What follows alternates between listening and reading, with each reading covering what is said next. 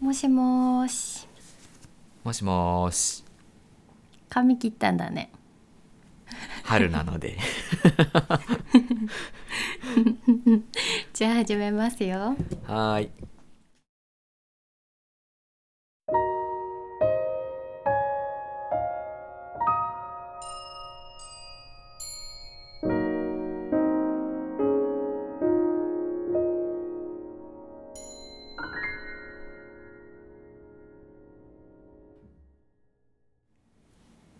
い歌と声。こんばんは笠井龍之介です。こんばんは小林すずです。さて第31回目となりました。もう桜も見頃だね。うん。ちょうどこのね収録日前日満開ということで東京は春がついにやってきました。さてさて。はい。今週のテーマははい。運ぶです。運ぶ。ちょうど今日のような暖かい日にぴったりのテーマかなと思っています。はい。今回はうん。先週の続きとして前回ワードツリーから見つけた作品を少し深掘りして紹介する回になっております。はい。月の終わりになるのでまた新しい作品を作って持ってきました、うん。楽しみだね。そうだね。今日はちょっと久しぶりに膨らんだ回になりそうな予感が します。はい前回笠井くんがうん。出してくれたワードツリーの中からラベルの水の戯れの話を聞きたいとうん。言っていたんだけどうん。ラベルさんはどんな人ですか、はい、えージョーゼフ・モーリス・ラベル、うん。1875年生まれのフランスの作曲家ですね代表作はボレロとかラバルスとかいろいろあるんですけどオーケストレーションの天才と言われていて本当にその巧みな管弦楽法スイスの時計職人とかって例えられてたほど緻密な処方が特徴の作曲家ですね。先週水がテーマの時に出てきた「水の戯れ」という曲なんですけどこれはラベルが26歳学生の時に書いた作品ですね。で、まあ、当時前衛的だったみたいで不協和音の嵐とか耳障りとかって結構酷評されてたみたいですね。これ結構その皆さん実はね聞いたことあるんじゃないかなと思います。CM とかでも使われていてドモンホルンリンクルとかブルボンのアルフォートミニの CM とかでも使われたことがあるみたいです、うん、でねちょっとこのラベルっていう作曲家がすごいいろいろ逸話がある人でその中の一つ面白いのがあったのでご紹介します。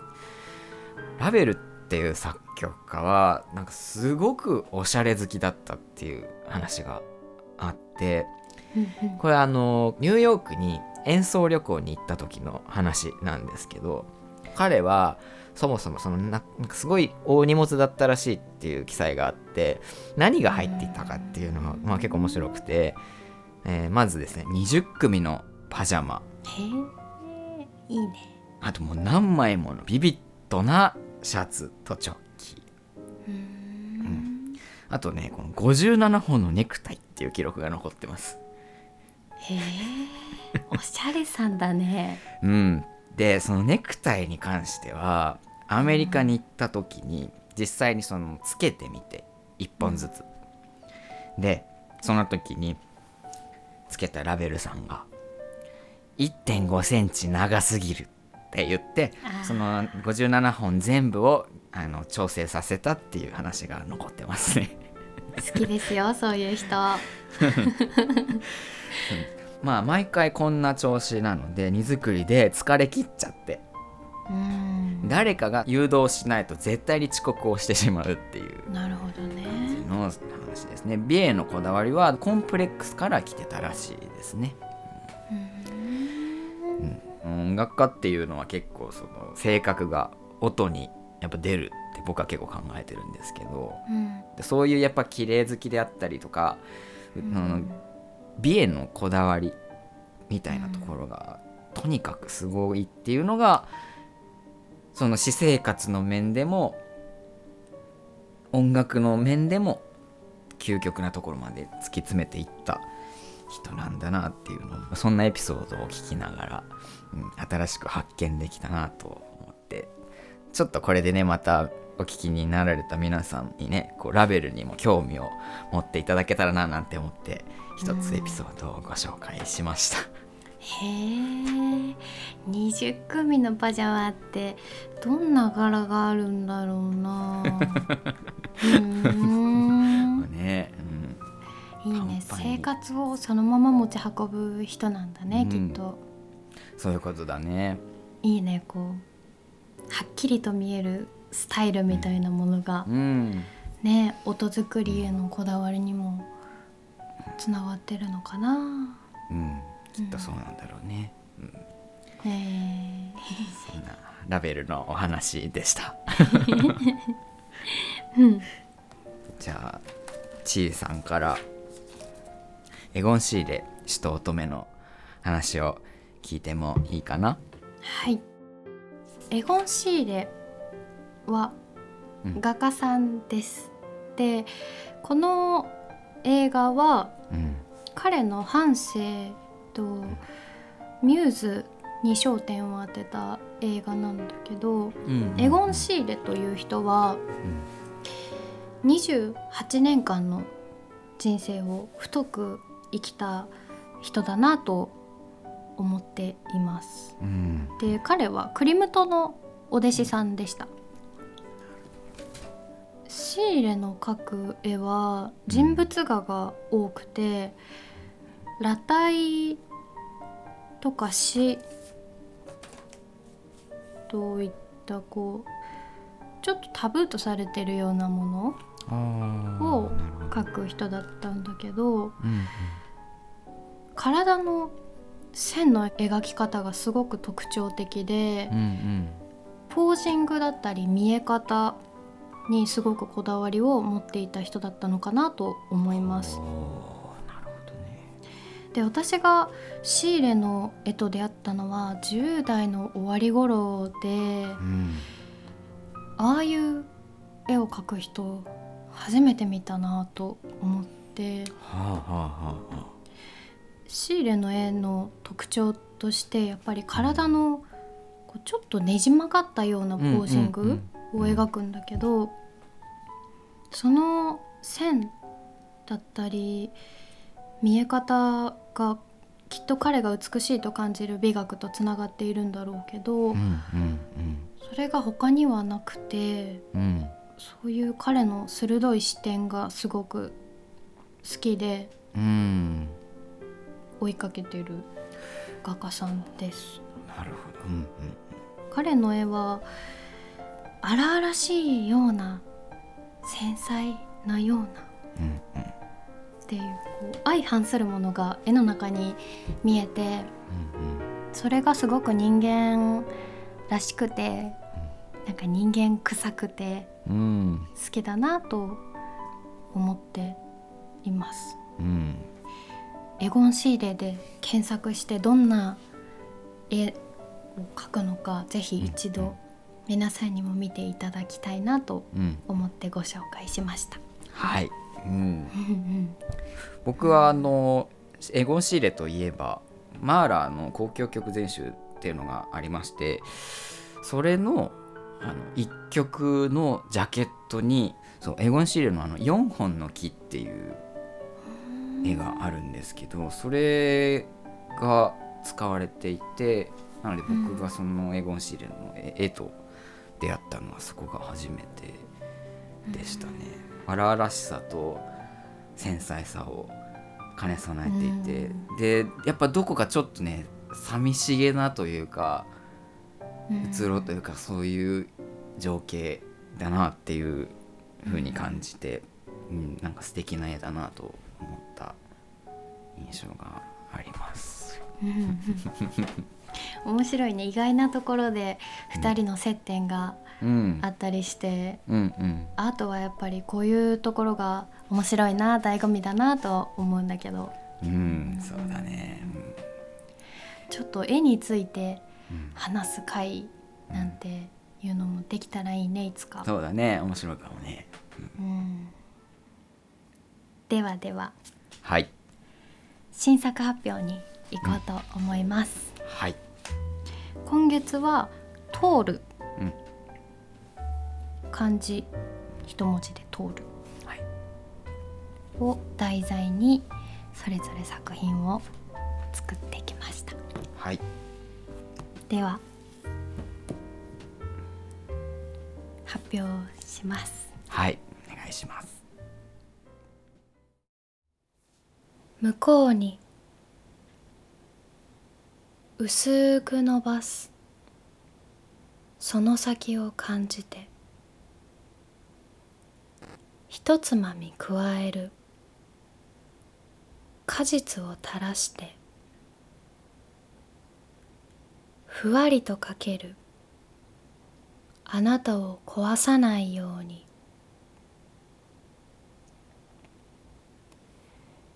いい匂いのする君のもとへ。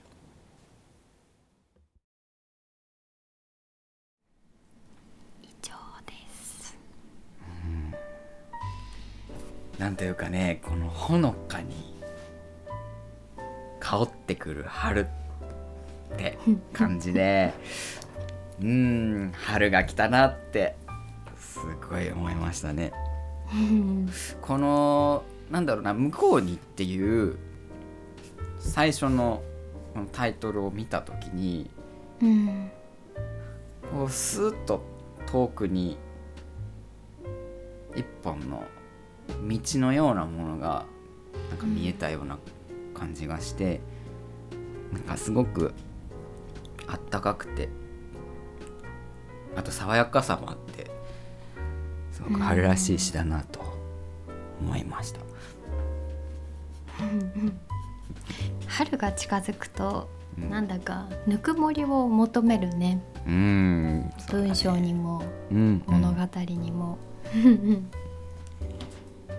これはねうん、眠っている時にうん、見た夢の話なんだけどうん、うん、どんな夢を見たかはうん。秘密なんだ。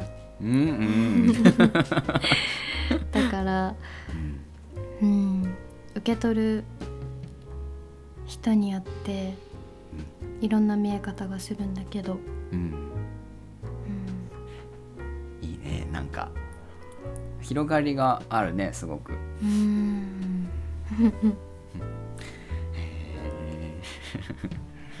じゃあ笠井くんのはい。曲を聴こうかな。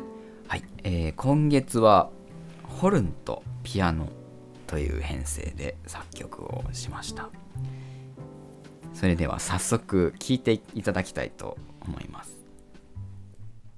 「再買うホルンとピアノのための」ホルンは浜地要さん。ピアノは笠井龍之介でお送りいたします。どうぞ。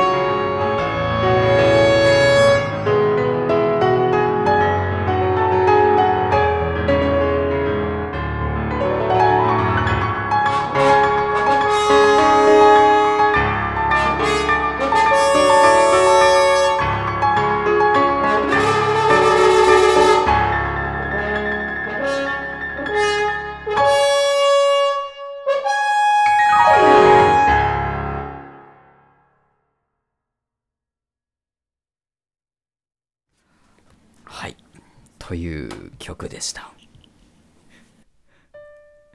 私がうん描いた「通る」うんっていう世界がたまたま夢から発想されたものだったから、ちょっとふわふわしたものうんうんだったような気がするんだけど、うんうん笠井くんの「通る」は勇ましさが見えたな、うん。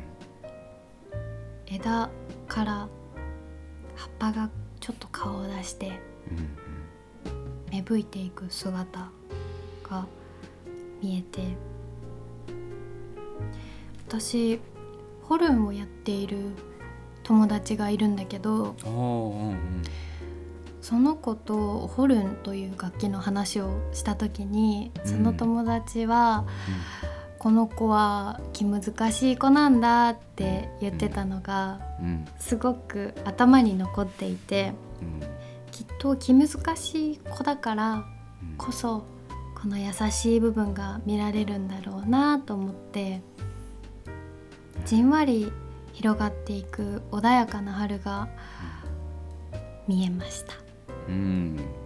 今聞いていただいたようにのどかで素朴なうん景色からそれこそ最初に言ってくれた通り勇ましい強い荒々しいそういうところまで一つの楽器で全て見せることができるっていう、そういう意味でもやっぱり難しい楽器なんだけど魅力の詰まった楽器で僕はすごい大好きなんですけど「通る」っていう漢字って「通う」って読んだりとかあとはうん。名前だと「道」って読んだりもするんですけど、まあ、それこそ血が通うとか土を突き通す強い生命とか花を咲かせる力とかそういう春にたくさんいろんなところで見られる力強い生命とかそういうことを何か曲で表現できないかなと思って僕の勝手なイメージなんですけど結構春っぽい音色が出しやすいと勝手に思ってるんですがそういう楽器を組み合わせて、うん、そんなところでこう春っていうのを真正面から表現したいなって思って作った曲だったね。この「咲いかう」っていうのもそのそれこそ花とか葉っぱとかそういうものを促す雨っていうことなので、うんこう想像していただけたらいいかななんて思って作りましたホルンってあんなに高い音出るんだね。そうあのねそれは今回の吹いていただいた浜地さんがめちゃくちゃすごいんです。僕はあの一番最後に書いた音なんですけどあれは完全に音域外で普通のホルンにあの音書くと怒られるんですけど 浜地さん本当に素晴らしい奏者なので僕はちょっとこういたずら心もあってオプションでと書いたらこうビシッと決めていただいたっていう感じですね。いいね。今日の2人の作品とかの感想もお便りで送っていただけたら嬉しいなと思いますでは今週の曲紹介に行きたいと思います。はい私は細野晴臣さんの「恋は桃色」という曲です。はいこれはね春の風が吹くとうん。聴きたくなるような曲なんだけど。うんうんうんこの曲の中にもいろんな運ぶうんが見えてうん。移り変わりを見るのがすごく面白い曲なのでぜひ春に聴いてほしい曲です。はい。細野晴臣さんといえばハッピーエンドのイメージが強いんですけど、うん、これは作詞も作曲もね細野さんがされてて73年に書かれたとはちょっとやっぱ思えない今でも新鮮だなと思う本当に素敵な歌ですね。うんええー僕は、えー福田洋介さん作曲の「桜の歌」というのをご紹介したいと思いますこの曲は2012年の夏の吹奏楽コンクールの課題曲として作曲された曲なんですけど僕が高校2年生の時に出会った作品で切なさとかあったかさとか春っていろんな感情芽生えるよなっていうそういうのを思い起こさせてくれる。桜の散る頃吹く風それこそ桜を運んでいくそんな様子とかも想像できたりとかするかなと思って是非聴いていただきたいなと思って今日はご紹介いたしました。次回ははい。続続おうち時間ということで1年ぶりに おうち時間が舞い戻ってまいります、ねえ「族」っていう漢字が今2つもついてますもんね。うーん。ラジオを始めてからうん。1年が経つのではい。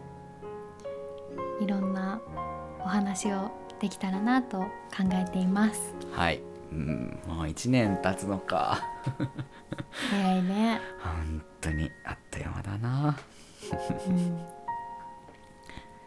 また次回も遊びに来てください。お待ちしております。それでは今週もこの辺で。おやすみなさい。おやすみなさい